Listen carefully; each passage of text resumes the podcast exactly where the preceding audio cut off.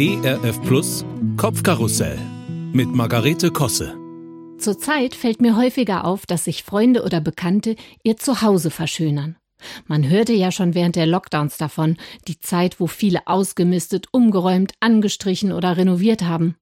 Ich muss sagen, diese Form von Aktionismus ist an mir völlig spurlos vorübergezogen. Ich hatte gar nicht das Bedürfnis, irgendwas zu streichen oder zu reparieren. Kann natürlich auch daran liegen, dass ich sowas auch nicht kann. Ich bekenne mich da als sehr talentfrei. Wir waren überhaupt keine Heimwerkerfamilie, da habe ich seitens meiner Eltern auch nichts Praktisches vererbt bekommen. Mein Mann zum Glück schon. Sonst sähe das hier echt anders aus. Aber zurück zu mir. Ich ertappe mich in letzter Zeit häufiger bei ganz ungewohnten Gedanken, wie zum Beispiel, hm, man könnte ja die Bank im Garten eigentlich auch hellblau lackieren.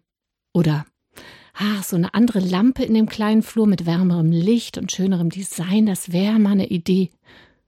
Was ist das und wo kommt das her? Langeweile? Keinesfalls. Nestbau? Lange abgeschlossen. Neulanderoberung? Das wäre ja was. Die alte Unke in mir quakt leise.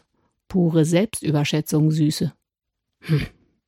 Letztens hatte ich einen Termin bei einer Wechseljahrsberaterin. Ja, die gibt es tatsächlich und die sind auch nützlich und ich war da wirklich, aber das ist ein anderes Thema. Auf jeden Fall saßen wir in ihrem entzückenden Büro unterm Dach und sie erzählte, wie sie sich dieses Zimmer, nachdem das Kind ausgezogen war, zurechtgemacht hat. Neue Farbe an die Wände und den Boden frisch gefliest. Letzteres konnte ich kaum in mein Hirn kriegen. Sie selbst den Boden gefliest, freiwillig und aus Spaß? Wahnsinn. Gestern besuchte ich eine Freundin. Die Kacheln im Gäste-WC waren nicht mehr 80er Jahre braun, sondern leuchteten sanft in matten Salbeigrün vor sich hin. Über die Online-Pinwand Pinterest hätten sie die Farbe und den Vertrieb entdeckt, und es ging auch alles ganz einfach. Zu Hause klickte ich hochmotiviert auf diese Homepage. Es sieht alles ganz leicht aus, so heiter und unbeschwert. Ich erinnerte mich, als wir damals das Zimmer unseres Jüngsten gestrichen hatten. Boah, was haben wir uns mitunter angezickt, mein Mann und ich. Zwischendurch haben wir abwechselnd den Raum verlassen und stattdessen Handball-WM geguckt. Heiner Brandt übte da tatsächlich eine beruhigende Wirkung auf uns aus. Naja, auf dieser Do-it-yourself-Homepage wird jedenfalls alles ganz toll erklärt und man kann Videos und Tutorials angucken über die einzelnen Arbeitsschritte und so weiter.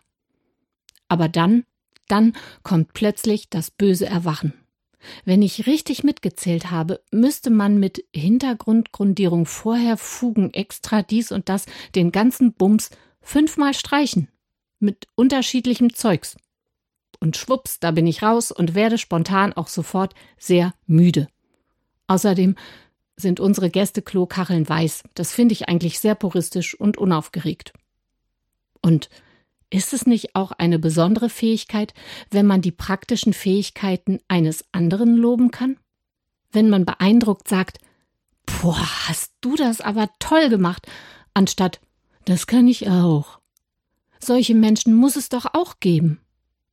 Kosse mein Name. Ich bin professionell aufrichtige Handwerksloberin. Ich lobe, wenn es angebracht ist, auch in Ihrem Zuhause. Und das immer wieder gerne.